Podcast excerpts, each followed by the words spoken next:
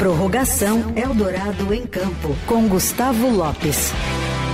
Toda segunda-feira, aqui no Fim de Tarde Eldorado, temos o Prorrogação Eldorado em Campo, um novo capítulo, um novo episódio, depois do programa que vai ao ar sempre aos domingos às 8 horas da manhã, com a apresentação dele, Gustavo, e também de Heisen Abac. Heisen que acabou de voltar de é. férias, por sinal, tá de volta hoje bonitão no, no Jornal Eldorado de manhã com a Carolina Ercolim. Gustavo já está na área, tudo bem? Gustavo!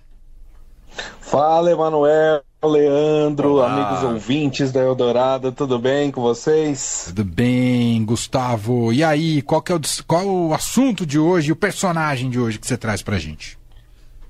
Olha só, Emanuel, você sabe que no Eldorado em Campo a gente tem sempre a missão de entrevistar as estrelas do esporte, que, claro, são os atletas, né? principalmente aqueles que, dentro das suas modalidades, representam o Brasil pelo mundo.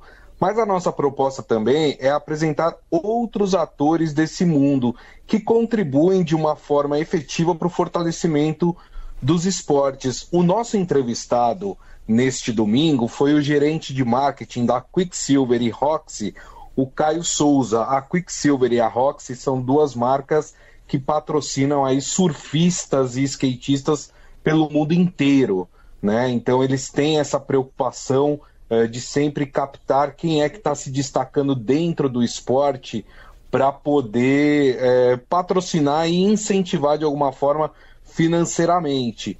E por que, que a gente está falando sobre isso? Porque uma das funções do Caio Souza é gerenciar os atletas, ou seja, é, se a marca ela está patrocinando um atleta, que de fato ele corresponde com os valores e as diretrizes daquela marca, né? Que é uma coisa, que é um desafio, aliás, é muito grande das empresas hoje em dia que, que trabalham com atletas, porque com o advento das redes sociais, é, tudo que o atleta faz ou fala acaba tomando proporções gigantescas. E eu acho que vocês já devem ter visto algumas situações em que o atleta postou, fez alguma coisa e aí as pessoas no Twitter, no Instagram, começaram a marcar as, as marcas que patrocinam esse atleta para reclamar. Não sei se vocês já chegaram a ver esse tipo de coisa. Sim, Sim super, dúvida. super. E dependendo também dos investimentos de um clube, tudo isso entra na conta.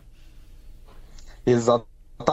E a gente conversou muito sobre isso, porque como o, o Caio ele faz a gestão dos atletas, a gente perguntou né, sobre isso para ele, como é que eles fazem para monitorar e se existe algum tipo de orientação para os atletas que eles patrocinam. Vamos ouvir o que ele respondeu. É, a, a, gente como marca, a gente acaba orientando, mas não obrigando. A gente tem algumas obrigações em contrato ali, obviamente, mas nada contemplando ali realmente ao estilo de vida do atleta. E a gente orienta. É, os nossos contratos, eles geralmente são de um a três anos, que a gente acaba assinando com os atletas. E aí, assim, se a gente é, orienta, a gente espera um perfil do atleta e a gente vê que nesse período aí de, de contrato, cara, o atleta ele tá descumprindo ou tá indo para um outro lado que desvirtua com o DNA da marca, a gente ou rescinde ou, ou, simplesmente não renova mais esse contrato. A gente uhum. não tem esse viés impositivo no atleta. Tá. Quem geralmente é, acaba sendo esse, esse impositor dos atletas são os agentes que geralmente estão fazendo o intermédio de campo ali entre as marcas e os atletas. E eles sim, geralmente têm esse papel mais de, de nortear, de comandar, de ser realmente o piloto do navio ali uhum. e falar para o atleta o que ele deve ou o que não deve fazer.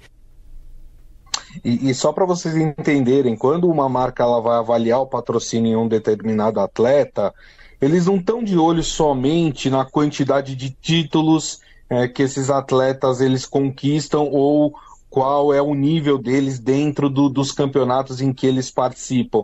Mas há preocupação de saber a quantidade de seguidores que esses atletas têm é, em redes sociais e também é, saber dentro desses fãs, né, dentro de, dessa, dessa massa que segue um atleta, o que, que esses fãs tem de interesse em relação a produtos, a serviços, ou seja, tudo isso é levado em conta quando uma marca chega para patrocinar é, um atleta, vincular o seu nome a, a, um atleta. E aí é muito importante fazer o trabalho, e o Caio fala muito sobre isso, fazer o trabalho de pesquisa do histórico do atleta, para saber se de fato ele está alinhado às diretrizes da, da empresa, ao que ela transmite para os seus colaboradores e os seus consumidores. Então, por isso que é importante ter todo esse trabalho de gestão de atletas e também o que a gente conhece como media training, né? Ou seja,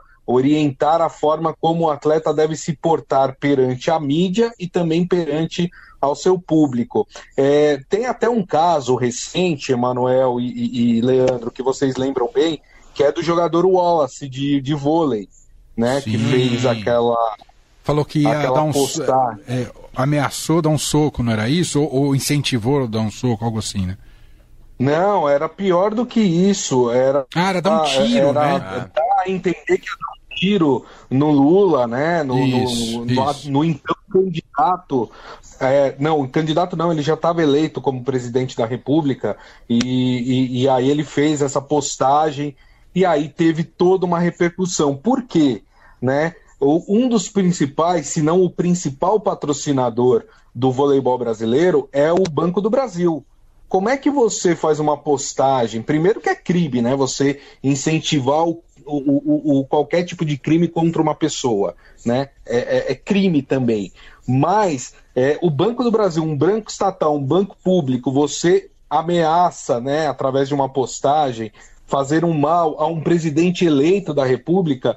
E aí, claro que o Banco do Brasil fez uma enorme pressão e foi aí que o Wallace perdeu qualquer chance de voltar a ser convocado para a seleção brasileira. Por quê? Porque o atleta não transmite né, os valores que o banco quer passar para o seu público. Né? Então o Wallace perdeu aí um, um grande patrocinador também por causa de uma postagem.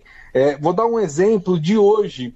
Por exemplo, o, o, a gente ficou sabendo que o Neymar assinou o contrato com Al Hilal da Arábia Saudita. Sim. E aí, há uma chuva de comentários cobrando o atleta sobre a ditadura na Arábia Saudita. Já tem gente cobrando as marcas que patrocinam o Neymar, falando: olha, ele vai defender um time de um país que tem um ditador que é acusado de ter matado um jornalista.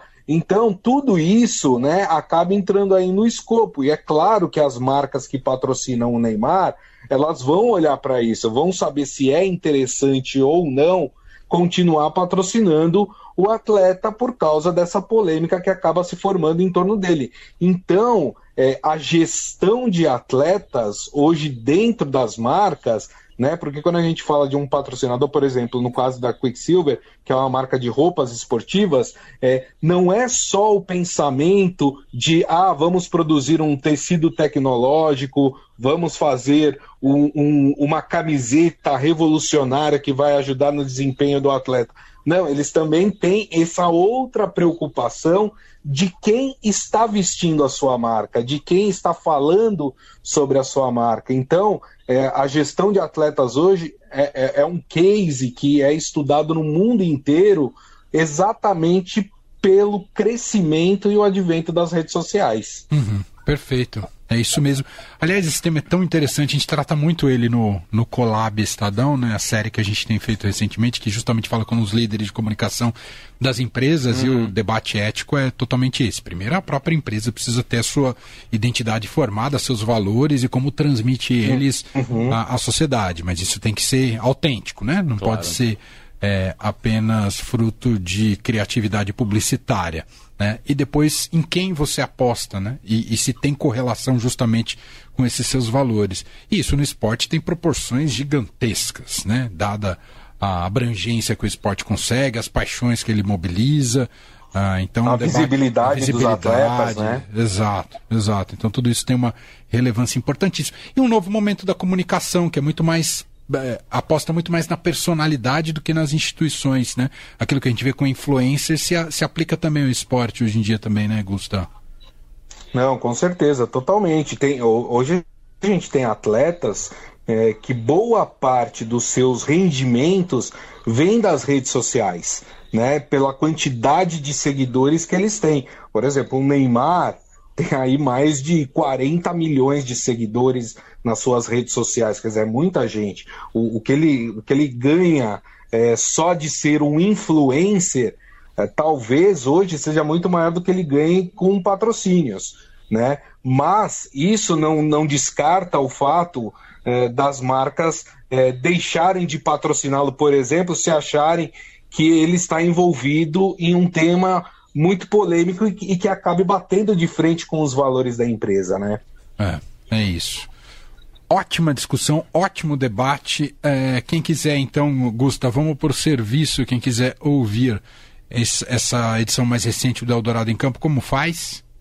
Legal. Bom, a entrevista com o gerente de marketing da Quicksilver e Roxy, o Caio Souza, ela está disponível na, no nosso site, radioeldorado.com.br. É só ir lá em programas, Eldorado em campo e você já vai ter lá a entrevista na cara do gol. Agora, se tiver no seu celular, tem o seu aplicativo de streaming lá já é, ajeitadinho, é só clicar nele, colocar no campo de busca Eldorado em campo, que você também vai ter acesso a essa entrevista.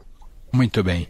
Uh, e a pergunta tradicional, você quer adiantar alguma coisa do, da próxima edição do Eldorado em Campo ou não, Gustavo? Vamos adiantar sim. Aliás, é, é, um cara muito, muito bacana de se ouvir a história de vida dele. É um outro Souza, por coincidência, é o Isaac Souza, atleta dos saltos ornamentais, que conquistou há poucos meses a vaga para as Olimpíadas é, de Paris 2014 e é um garoto que tem uma história incrível. Ele é da comunidade da Mangueira, no Rio de Janeiro.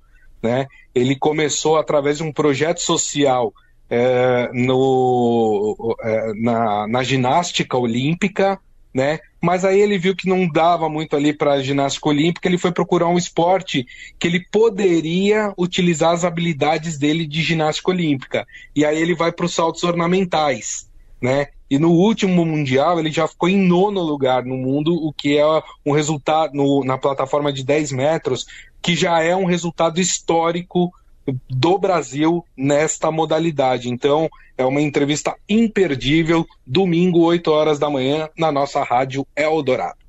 Muito bem. E Gustavo Lopes sempre aqui no fim de tarde, às segundas, com a prorrogação Eldorado em campo.